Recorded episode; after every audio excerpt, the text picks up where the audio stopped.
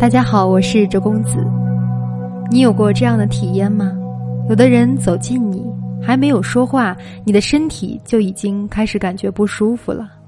不知道为什么，就是觉得哪儿不对劲儿。跟这个人聊二十分钟后，放松下来，感觉身体特别疲惫，好像被掏空的感觉。请注意，这个人可能是吸收你能量的人。我们身边一般都会有这样的人，跟他们靠得太近，接触久了。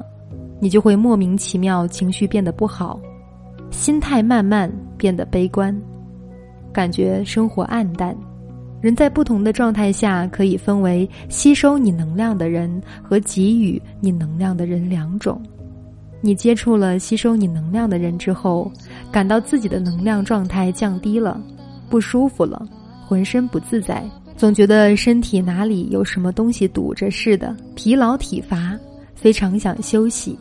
而在接触给予你能量的人之后，你感到身体舒适，内心平静、祥和，感到心灵和身体得到了滋养，甚至从心灵深处升起了一股能量，内心充满活力和阳光。辨别出吸能量的人和给予能量的人，无疑是重要的。需要说明一下，这里说的吸能量的人与人品的善恶本身无关。我们说的只是能量状态，那么如何辨别哪些人是吸你能量的人呢？第一种，抱怨、愤怒很多的人。一个抱怨很多的人身上的这种能量，随时随地都会流动出来，看什么都不顺眼，会很挑剔，看事物容易停留在事物的负面，而忽略正面。负面的想法、意念。无疑会释放出负面的能量振频。人的想法、意念都是能量。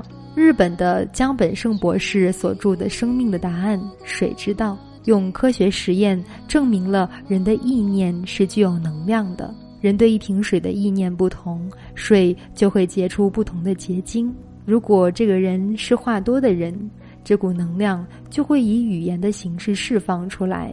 会牢骚抱怨不满很多。如果这个人是话少的人，这股能量积攒到一定程度，往往会因为一点点的小事情，就以带有攻击性的行动释放出来，比如摔东西、吵架、大声嚷嚷，甚至动手打架等等。如果这个人不喜欢跟别人冲突，这股能量容易转向攻击自己，比如虐待自己的身体、烟头烫自己。酗酒等等，你可以用自己身体的感觉来验证一下。找一个平时抱怨很多的人，觉察一下你在听他抱怨前和抱怨后自己身体感觉有没有变化，你的能量状态有什么改变。如果你用心聆听，保证你十分钟后身体就会出现不舒服，想走开。这个现象的真相和本质是，它在吸你的能量。它是个能量吸收盘，身体的感觉永远都是对的，因为身体能够感受到别人的能量，并受到影响。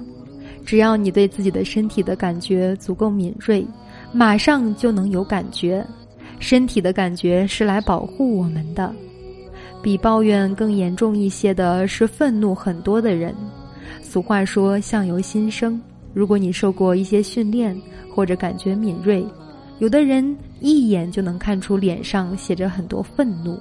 通常身体感觉敏锐或者直觉很好的人，会很自然的远离这些人。第二种谈论的话题的中心完全是我的人，生活中有很多自我中心的人，话题和关注的焦点的大部分都是我怎么样怎么样，交谈的内容由他来主导。无论他谈的是什么，总要让你关注的焦点在他这个人或他谈的事情上。这类人也是吸你能量的人。这类人内在有一个很强的能量需要你听我说，你听我的。这种人有的很强势，有的语速很快，有的不会用心聆听你说什么。在能量层面上，你被他所主导。生活中很多强势的人用强势压倒你的人，需要用这种强势来掌控你的人，都属于这类人。这些现象的真相也是，他在吸你的能量，他内在有很强的表达、掌控的需要。如果你迎合他，持续二十分钟之后，感受一下自己的感受，你的身体就会告诉你答案。想要很快的辨别出这种人。需要提高对人觉察的能力和敏感度，比如谈话开始了，对方在说他感兴趣而自己不感兴趣的话，这时候适当抽离出来，问问自己：为什么他要让我听这些内容？他有没有感到我并不感兴趣？我们真的是在用心感受着对方来交流吗？如果答案是不，当心了，他在用主导话题吸取你的能量。身体永远都不会欺骗我们，身体是潜意识的出口，潜意识是保护我们的。如果你的身体感觉不舒服，实际上是身体在提醒你，保护好自己的能量。第三种隐性吸你能量的人，前两种人属于显性的吸你能量的人，相对容易辨别；还有一种人是隐性吸你能量的人，辨别起来有一定难度。比如他话不多，看上去也不是在语言上抱怨很多的人。谈话的时候，他也关注你的感受，并没有主导谈论的话题，也并不强势。但是他内在好像有些弱，让你产生了同情、怜悯，想去帮助他。这种人也是吸你能量的人。那些内在要求你关注他很多的人。在你们的关系模式中，他的内在小孩有很多的需要，就像一个婴儿需要你关心他、照顾他，需要你十分关注他内在的感受，给他婴儿般的呵护等等。而在你们的关系模式中，你无论从外在到内在都习惯了照顾、关心他，你自己有被需要的需求，所以你就拼了命的给予、给予。这个现象的核心也是他在吸收你的能量。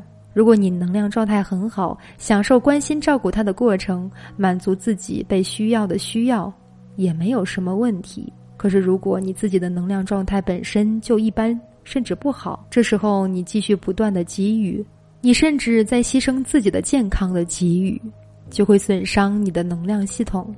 久而久之，终有一天你的能量系统会出现问题。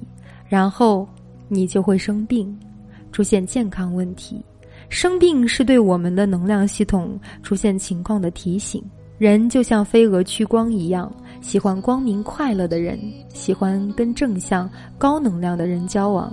接触高能量的人，你会觉得自己那点不开心的事情，不过是生命环节中的一个小插曲，没什么大不了的。未来还是光明、希望的，生活很有滋味儿。